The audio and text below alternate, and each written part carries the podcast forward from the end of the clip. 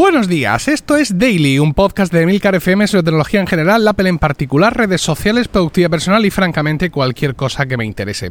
Hoy es jueves, 22 de noviembre de 2018, Santa Cecilia, patrona de la música, y este capítulo está patrocinado por Magníficos en su semana especial del Black Friday, con todas sus ofertas disponibles hasta el domingo, directamente, sin esperar a mañana, sin esperas, sin sorpresas, toda la carne en el asador ya.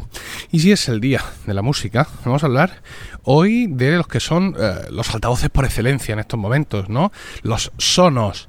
Entre los modelos del catálogo de magníficos, quiero destacar el Sonos Play 1. Sonos Play One, con un 15% de descuento que pasa de 179 euros a 152.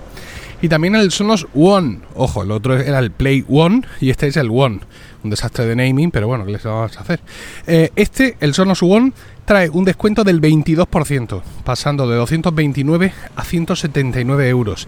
Y el Sonos Beam, que es la barra de sonido para instalar en tu televisión y tal, tiene un 18% de descuento, pasando de 449 a 369. Pero es que además estos dos últimos no solo son los que tienen un mayor descuento, sino que recientemente han ganado compatibilidad nativa con Alexa en español, sin necesidad de más accesorios ni complementos. Una oportunidad única si estáis realmente interesados en los dispositivos de la marca. Bueno, como ya veis, eh, magníficos, nuestro patrocinador durante el Black Friday, una semana intensa de ofertas y de compras y de historias y de que estaba lloviendo cuando metí el coche al parking, pero ahora ha dejado de llover y estoy aquí que me ha montado un chiringuito para usar el, micrófono. Vamos a hacer una pequeña pausa. A ver, y me, de, ya estoy de vuelta. Es que es súper incómodo llevar el teléfono, el micrófono, el, mm, el, paraguas. Qué horror.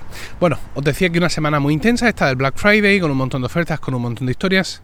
Muy mal momento, muy mal momento para que Amazon tenga un problema. Y es que ha estado informando a algunos de sus clientes eh, ayer, enviando emails e indicando, indicándoles que sus nombres y direcciones de correo, exclusivamente estos datos, esta pareja, habían sido divulgados inadvertidamente debido a un error técnico. Sin más detalles sobre el incidente eh, de, este incidente de seguridad. Simplemente eso. Eh, indicaba también en el email que se había solucionado el problema, pero eh, Amazon ha rehusado indicar, comentar cuántos usuarios se han visto afectados o de qué forma se han expuesto estos correos electrónicos. Simplemente ha declarado que su página web u otros sistemas, sus servidores no han sido violados, sino que ha sido un error técnico y ya está. Ah, si se han reportado, si buscáis en Twitter Amazon Leak, escrito LEAC, vais a encontrar seguramente no muchos tweets, pero sí vais a encontrar tweets de algunos usuarios, tanto en Estados Unidos como en Europa, que les ha llegado el email y además poniendo capturas del email, ¿vale? Ah, claro, como os decía, es un, es un, mal momento para todo esto, ¿no? En un momento en el que eh, Amazon es uno de siempre de los grandes protagonistas de este, de este Black Friday y, bueno, pues eh, evidentemente eh, esto ha provocado quejas, algunas quejas por parte de los usuarios a los propios foros de Amazon, etcétera, y mm, pues no sé si podría dañar la posición en un momento dado de Amazon en estas fiestas, aunque ya sabéis que eh, cuando llegan las rebajas se produce un momento de ceguera absoluta por parte del, cliente y, va, va a machete literalmente, es decir, con un machete en la mano, como el que entra a la selva, a por todas. Vosotros mismos, por ejemplo, sin ir más lejos, algunos me estáis reprochando en redes sociales que me he comprado eh, un router mesh, ¿no? Para hacer una red mesh, en concreto el Netorbit, que es uno de los que eh, mucha gente recomienda. Y quiero salir eh, aquí en mi defensa para decir que efectivamente me lo he comprado porque, en concreto, porque tenía una rebaja escandalosa. Es decir, un pack de dos dispositivos, que es justo lo que yo necesito para mi casa, es una casa de ciento y pocos metros, un, piso convencional, ¿vale? No necesito más, que pasa de 250 a 162. O sea, es un precio muy bueno y encima es el dispositivo que recomienda mucha gente, pues me lo compro y ya está. Podéis encontrar el enlace directo, lo he puesto ahí, enlace patrocinado, emilcar.fm barra mesh, mesh escrito M-E-S-H. Entonces, no es que yo dijera que no iba jamás a montar una red mesh. No, no, no, no, no, no. Repasad bien si queréis todo mi podcast.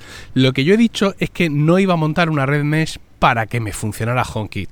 Porque me parecía, eh, digamos, un, punto de partida, un punto de partida terrible, ¿no? O sea, HomeKit sí, sí, muy bien, pero antes gástate 250, 350 euros en tener una red wifi en condiciones. Oiga, si usted ha elegido mal protocolo, ¿vale? Pues se dice y punto. Otra cosa es que a cada uno en su casa, pues en función de su router y de su mm, distribución de habitaciones y etcétera, le vaya mejor o peor. Pero esto es un caso claro de que el problema es que han elegido un protocolo que no es el mejor protocolo para las cosas de domótica. Bueno, pues hecha mi defensa de, esto, indicar que, bueno, pues si uno podría pensar, madre mía, en plena semana del Black Friday le van a caer las ventas, bueno, no le van a caer mucho las ventas. Pero este tipo de cosas son las cosas que que se enquistan, ¿no? Que se enquistan. Ya le ha pasado a Facebook y a otra gente que han tenido estos leaks, han tenido estos problemas, generalmente de mayor calado que este que estamos viendo. Y eh, ha pasado algo, pero luego ha pasado más todavía. Eh, Amazon incluye en su email eh, un párrafo indicando que no hay necesidad de cambiar la contraseña ni hacer ningún otro tipo de, de, acción. Con lo cual uno podría pensar que, bueno, pues sea por lo que sea, ha pasado pues eso, un texto plano, un listado plano con parejas de nombre, de nombre, nombre de la persona y su email. Lo que pasa es que esto ya en sí, digamos, eh, es un material que se puede vender por ahí. ¿Por qué? Todos habéis recibido emails de phishing, ¿no? Esos emails en los que alguien pretende ser un comercio o entidad que no lo es y te indica que has tenido un problema o que accedas a tu cuenta y te pone un enlace. Tú entras ahí luego ves un sitio que pues, se parece más o menos ahí a lo que suele ser la web de tu banco y tú metes tu usuario y contraseña y ahí te has perdido, ¿no? Bueno. Eh, desgraciadamente, bueno, desgraciadamente quiero decir que en los últimos tiempos los ataques de phishing dan, dan risa, ¿no? Porque sobre todo los que tienen que traducir al español, que lo hacen sin ningún tipo de vergüenza con Google Translate y, claro, se les, ve, se les ve el plumero. El caso es que ahora estas parejas de nombre más dirección de correo que han sido reveladas, pues tienen mucho valor en el mercado, ¿no? Porque es, eh, oiga, eh, señores que hacen phishing, aquí tengo para ustedes una lista de nombres y emails que son clientes de Amazon. Con lo cual, si ustedes les envían un email de phishing súper, súper currado, pues esta gente puede que pique porque sí tienen cuenta de Amazon. Ya os digo, a mí me llegan emails de phishing de todos los bancos españoles salvo el mío.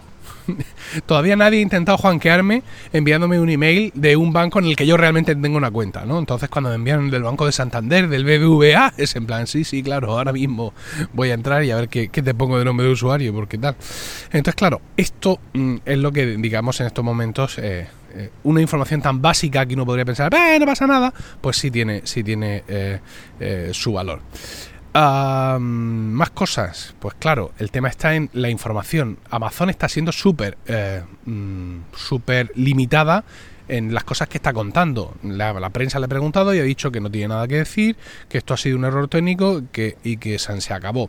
En Estados Unidos no existe una normativa a nivel eh, federal que obliga a las empresas a informar a los consumidores cuando su información ha sido robada. Si existen determinadas normativas a nivel estatal, por ejemplo, en Amazon, eh, en Amazon, en Washington, que es donde Amazon tiene su domicilio fiscal, en el estado de Washington, me refiero, que eso está eso está encima, está, me parece que está, no lo tengo muy claro, pero creo que está entre California y Canadá, por ahí más o menos. Bueno, ah, allí efectivamente tienen el deber de informar a, a, las personas de las violaciones de datos si el contratiempo incluye una divulgación no autorizada de nombres junto con otro tipo de información personal.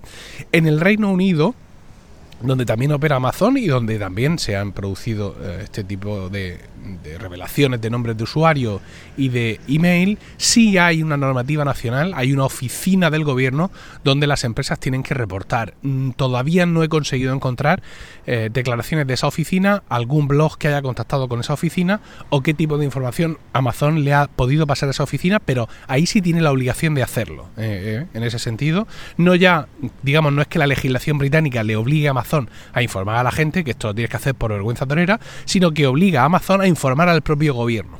Entonces, como decía, podemos pensar que, excepción sea hecha de que todo esto es carne de phishing, la, el, leak, la vulneración de seguridad que haya podido existir no ha sido muy grave, pero también hay que ver cómo trata Amazon estas cosas. Porque, insisto, los principales problemas de Facebook no han venido solo por eh, la exposición de información, sino porque han sido torticeros y han escondido esos datos y luego pues autoridades de diversos países, estados y asociaciones de vecinos les han dado con la mano abierta. En fin, vivimos tiempos complejos. ¿Qué queréis que os diga? Pero a partir del lunes, cuando me llegue mi red mesh, serán menos complejos para mí en casa. Espero vuestros comentarios en emilcar.fm barra daily, donde también encontraréis otros medios de contactar conmigo y no olvidéis visitar a nuestro patrocinador de hoy en emilcar.fm magníficos, para que vean que vais de mi parte y ver así sus ofertas del Black Friday, vigentes todas las semanas sin espera, ya os los he dicho, unas condiciones estupendas, los mejores precios del año sin límite de stock en más de 5.000 productos. Tú pídelo, que aunque se haya agotado, cuando llegue te lo mandan y te respetan el precio. Eh, financiación al 0% en 30 meses y devolución gratis hasta el 31 de enero de 2019. Que tengáis un increíble jueves, un saludo y hasta mañana.